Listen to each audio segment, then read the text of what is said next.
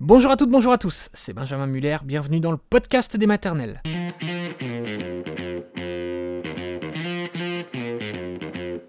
Le podcast des maternelles, le podcast de France Télévisions, aujourd'hui un sujet qui est très douloureux, qui est tout sauf simple, on va parler des bébés secoués. Vous allez entendre le témoignage très fort, très poignant, je vous préviens tout de suite, d'Aurélie. Un témoignage très important, car ce genre de témoignages permettent de faire de la prévention. Donc témoignage très fort d'Aurélie, et juste après nous serons avec une pédiatre, docteur Solène Lochi.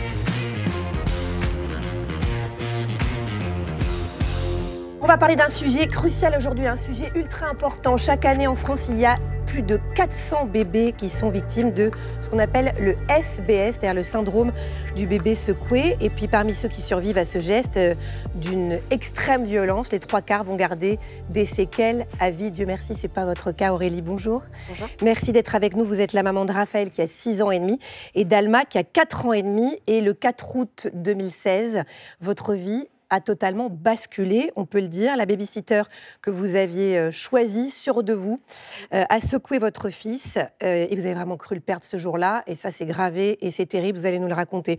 Alors, on va dire à nos téléspectateurs qui, là, tout à coup, se tendent et à juste titre que tout va bien aujourd'hui. Raphaël, c'est un petit garçon trop mignon qui se porte comme un charme. Et vous, vous vous remettez doucement de la spirale médicale, judiciaire aussi, dans laquelle vous avez été embarqué, qui a été terrible.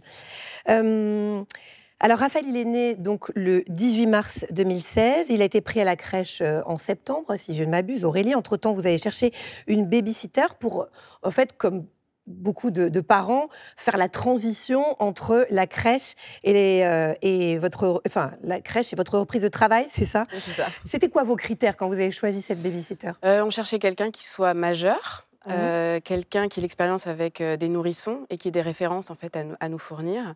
Et du coup, on a rencontré euh, à peu près cinq, cinq jeunes filles. Et en fait, sur les cinq jeunes filles, très rapidement, il y en a une qui est sortie du lot parce que elle est en train de finir ses études d'infirmière. Donc pour moi, c'était un peu le saint graal. Et on attendait aussi de voir le contact sur place avec Raphaël. Et elle est arrivée, tout de suite, elle a eu les bons réflexes. Elle a demandé à se laver les mains, elle a enlevé ses chaussures, elle a voulu voir Raphaël, elle lui a parlé, elle l'a pris dans les bras, elle lui souriait.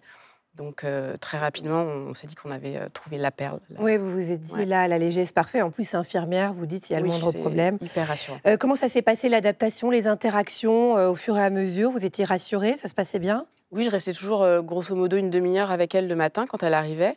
Je finissais de me préparer et du coup, comme ça, je l'entendais dans l'appartement parler à Raphaël, agir avec lui. Elle était hyper enjouée. Euh, bon, elle était très démonstrative. Elle l'appelait mon amour. Donc parfois, je trouvais ça un peu euh, too much. Mais finalement, je préférais qu'elle Mm. l'aime plus que, que pas assez. Quoi. Oui, Donc, c'est ça. voilà. Non, ça Et puis bien. une semaine avant de partir en vacances, donc on est euh, au mois d'août euh, 2016, vous êtes un peu contrarié parce que Raphaël régurgite son biberon et vous recevez un, un SMS qui est un SMS un petit peu bizarre. un peu bizarre, j'étais au travail et je reçois un texto de sa part où elle me dit, euh, donc c'était le midi, elle me dit Raphaël a pleuré toute la matinée, euh, je suis au bout de ma vie. Je suis au bout de ma vie. Et du coup, je l'appelle direct et je dis, bah, dans ces cas-là, il faut m'appeler en fait. Enfin, et Mm. donc, je lui demande, est-ce que déjà, est-ce qu'il a mal quelque part? Est-ce qu'il a de la fièvre? Euh, Et je lui dis, je rentre. Elle me dit, non, non, c'est bon, il a fini par s'endormir. Euh, Je pense que c'est les dents, c'est bon. Et elle était saoulée, quoi. Donc là, le 4 août, euh, vous partez au travail, tout se passe comme d'habitude? Non, parce que Ra- Raphaël avait encore régurgité son biberon et ça me contrariait parce qu'en fait, euh, ça faisait une semaine qu'il régurgitait et ça n'était jamais arrivé auparavant. Donc ça me contrarie et je sais pas pourquoi ce matin-là, j'ai pas envie de partir. Donc je traîne vachement dans l'appartement et je le dis à la babysitter, je dis ah, j'ai pas envie de partir. Et là, elle me dit euh, ah de toute manière, je sais pas comment vous faites pour laisser vos enfants à des gens que vous connaissez pas. Bon, ouais. C'est perturbant, mais en même temps, quand on est face à quelqu'un à qui on a fait tellement confiance et, et qui adore son enfant, bon, Oui, et puis je le sentais pas en danger et puis bah fallait que j'aille bosser en fait. Donc je me, enfin je me pose pas trop de questions. Je, je et là, pars. vous avez reçu un appel après le déjeuner. Ça arrivait Ouais. jamais hein, qu'elle vous Jamais. appelle. Non, elle m'appelait jamais, elle m'envoyait toujours des textos. Et là, elle m'appelle. Et euh, au son de sa voix, en fait, je sens que ça va pas. Euh, Je sens qu'elle est très, très angoissée. Et en fait, directement, elle me dit Raphaël, euh, il est trop bizarre. Il a les bras rigides, il a la nuque molle et il tient plus sa tête. Il a les yeux dans le vague. Et là, elle me dit Je, je- je crois qu'il est en train de mourir. Voilà, phrase qui va évidemment être gravée à vie dans votre tête et on le comprend. Donc vous lui dites d'appeler les pompiers, bien sûr, tout de suite. Vous tentez de joindre Bastien, qui est votre mari. Euh, il répond pas. Il y a un collègue qui vous euh, conduit chez vous. Là, sur la route, qu'est-ce que vous vous dites? Ah, sur la route, c'est affreux. J'ai l'impression de vivre une euh, course contre la montre, une course contre la mort. C'est-à-dire que j'ai la phrase, je crois qu'il est en train de mourir en continu. Donc dès que je l'appelle, j'ai peur de ce qu'elle va me dire. Donc quand elle me dit il vomit, là il vomit, je me dis bah ouf, il vomit. Donc en fait, tant mieux, il est encore en vie. Il est vivant, ouais. J'essaye d'appeler Bastien effectivement en parallèle, que j'arrive pas à joindre. Et en fait, c'est euh, c'est hyper angoissant parce que je j'ai cette phrase, il va mourir, et je me dis, il faut absolument que j'appelle Bastien pour dire que son fils ne va pas bien. Je ne peux pas l'appeler et lui dire d'un coup, euh, ton bébé est mort, en fait. Donc, je, je veux qu'il décroche, je veux absolument qu'il décroche avant. Mmh. Vous arrivez chez vous, les pompiers sont déjà là. Raphaël, il va comment quand vous le voyez?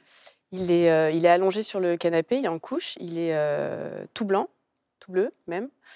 Et ce qui est très perturbant, c'est qu'il a les yeux ouverts donc je suis en face de lui, il me voit, mais il n'y a, y a rien dans son regard. Il, est comme vide, il n'y a aucune expression, il me voit sans me voir et euh, on dirait une, poupée de chiffon. Quoi. Ah, J'ose pas imaginer le, choc. Vous partez à Necker, donc euh, grand hôpital des enfants parisien. Vous insistez pour que la babysitter vous accompagne pour raconter euh, ce qui s'est passé, en fait, tout simplement. C'est quoi sa version des faits quand elle arrive Elle, elle répète toujours la même chose. Elle dit que euh, bah, Raphaël pleurait, qu'elle a voulu lui changer sa couche, qu'elle est arrivée sur la table à langer et qu'en le posant sur la table à langer, tout d'un coup, il a eu les bras rigides, la nuque molle, il tenait plus sa tête, les yeux dans le vague. et voilà, elle répète toujours la même chose. Bastien vient vous rejoindre là, à ce moment-là, vous imaginez pas du tout que ça peut être la babysitter Ah non. Ah non, mais je n'ai aucun, à aucun moment, je pense que ça peut être la babysitter. En plus, quand on arrive à Necker, je me dis qu'elle dit forcément la vérité parce que elle est infirmière. Donc pour moi, elle sait à quel point c'est important de dire les bons mots et ce qui mm. s'est vraiment passé pour pouvoir établir le diagnostic. Donc euh, pas deux, deux secondes, je pense qu'elle peut être fautive de quoi que ce soit. Alors les médecins vous parlent très très vite d'un hématome sous-dural euh, qui a entraîné une crise d'épilepsie et ils vous disent surtout que ça a forcément été entraîné par un événement extérieur, que c'est pas venu comme ça parce qu'on l'a posé sur euh, la table à langer. Mais bon, la babysitter, elle maintient sa version, elle bouge pas d'un iota. Quand est-ce qu'on vous parle du syndrome du bébé secoué? Ça devait être deux jours après. En fait, on a fait tous les examens. Donc, Raphaël, il a fait euh, scanner, IRM, il a fait des radios du squelette euh, complet, il a fait un fond de l'œil, des. EEG. Et donc, à, la fin, euh, quand on a tous les résultats, en fait, le neurochirurgien nous convoque dans son bureau et nous explique que euh, Raphaël a eu euh, rupture des veines pont, deux hématomes sous-duraux, une hémorragie rétinienne. Donc, il nous énonce tout ça et il nous dit que ce sont tous les symptômes en fait du syndrome du bébé secoué. Et, là, il nous dit qu'il nous invite à réfléchir à ce qui s'est passé parce que c'est une maltraitance. À aucun moment, ça peut être accidentel, c'est volontaire.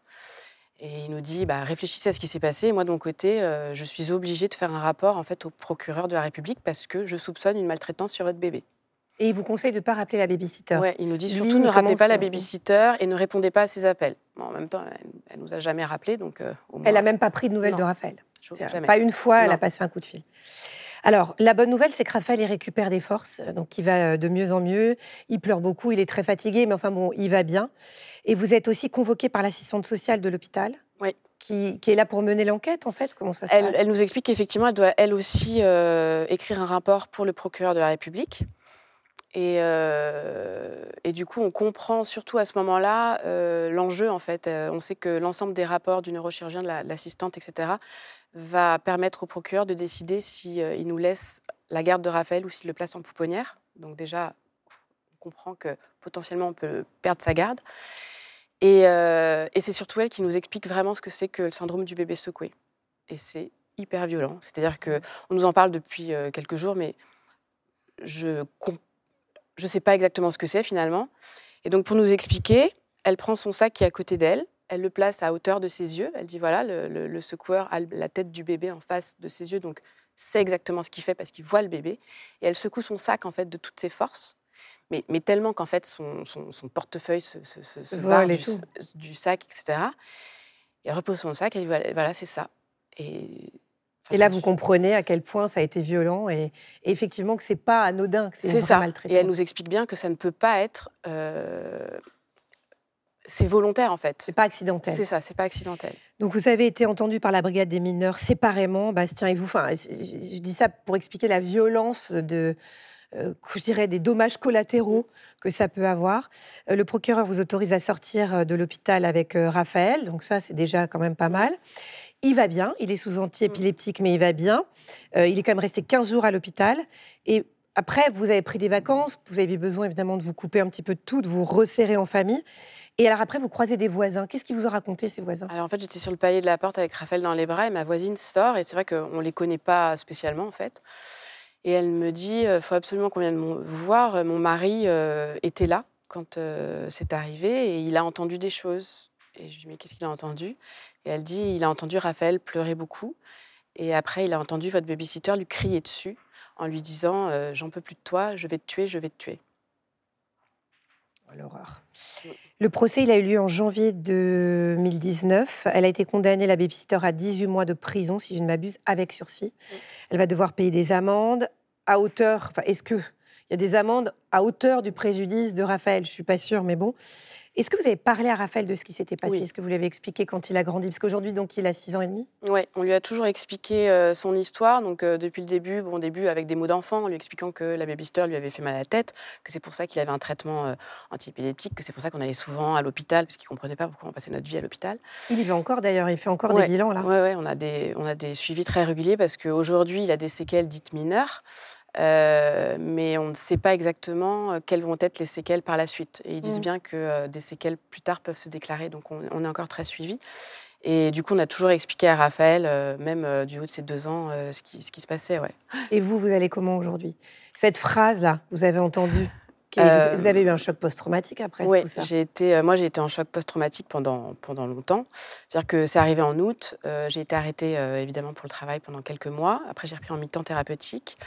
Et jusqu'à ce que je commence un traitement EMDR, euh, e euh, je, n'ai quasiment aucun souvenir. Entre septembre et décembre, je ne me souviens pas. Euh, je, ne me souviens pas vraiment de mon quotidien en fait. Je n'ai pas de, j'ai pas de souvenir. Je vis dans le dans l'instant quoi. Mmh. Mmh. Et aujourd'hui, ça va mieux quand même? Vous arrivez. Aujourd'hui, on sait qu'on a énormément de chance en fait. On a eu certes ce grand malheur qui nous est arrivé, mais Raphaël va bien. Nous, on s'est reconstruit aussi.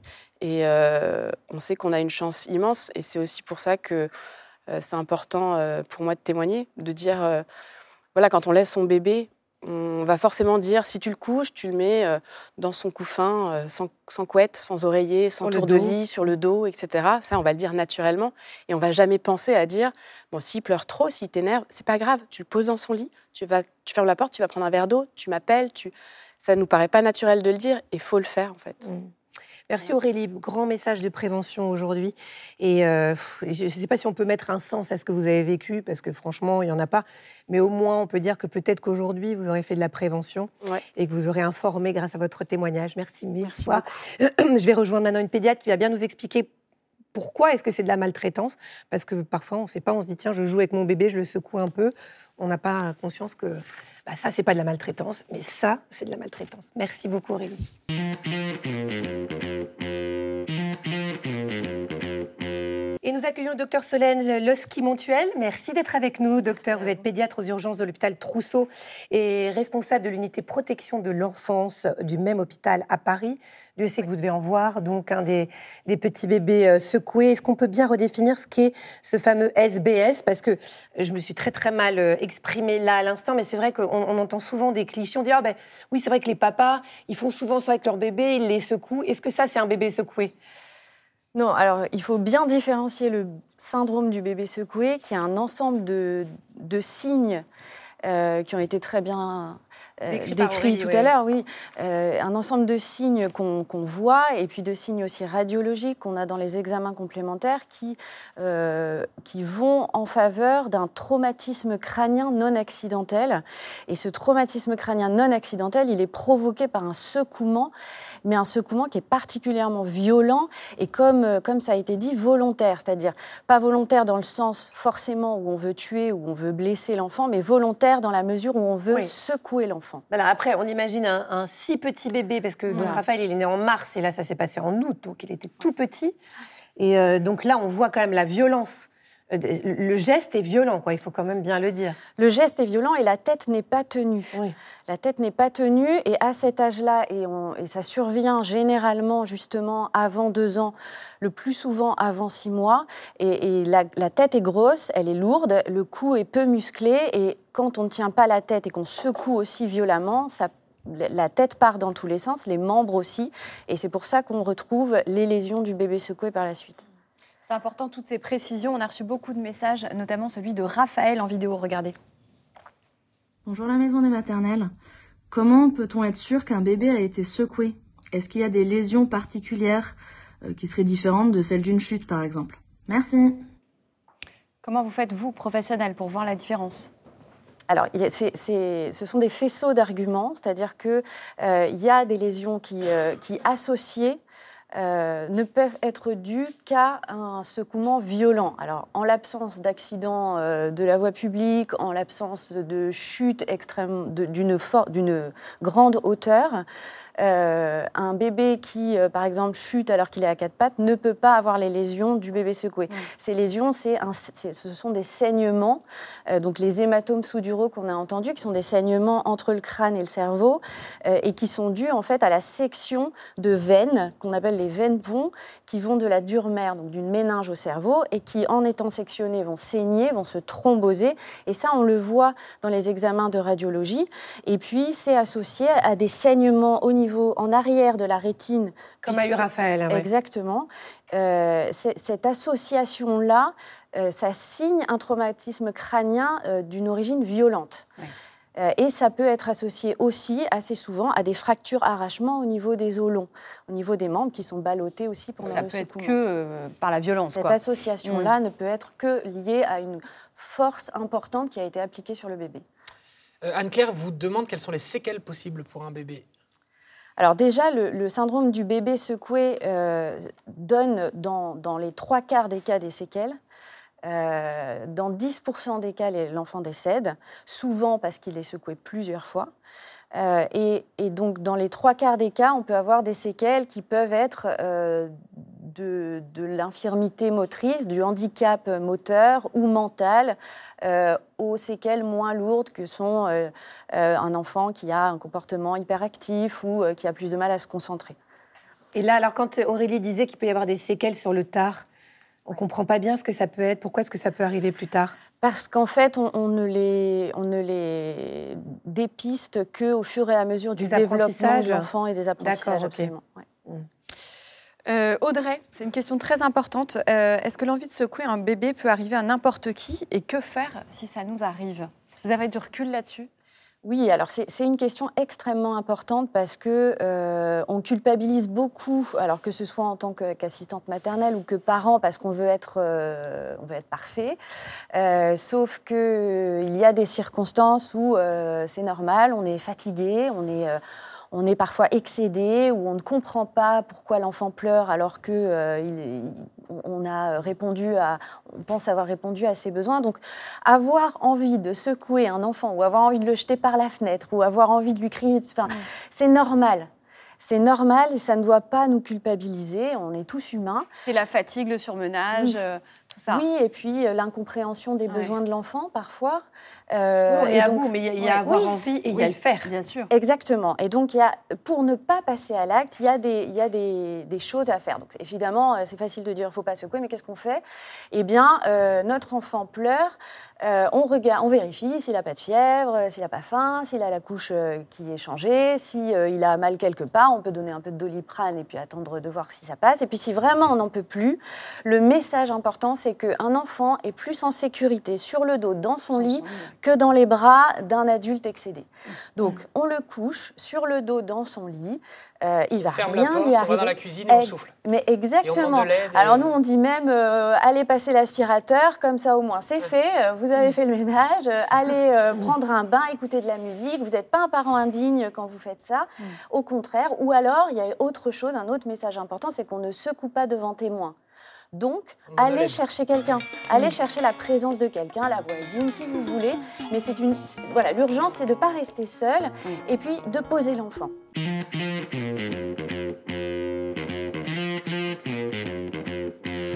Merci beaucoup, docteur Solène Lochier. Merci infiniment à Aurélie d'être venue nous voir dans la maison des maternelles auprès d'Agathe le caron. Voilà, c'est la fin de cet épisode. N'hésitez pas à partager cet épisode et à aller piocher dans le grand catalogue des podcasts de la Maison des Maternelles. Il y en a sur tous les sujets. Ciao tout le monde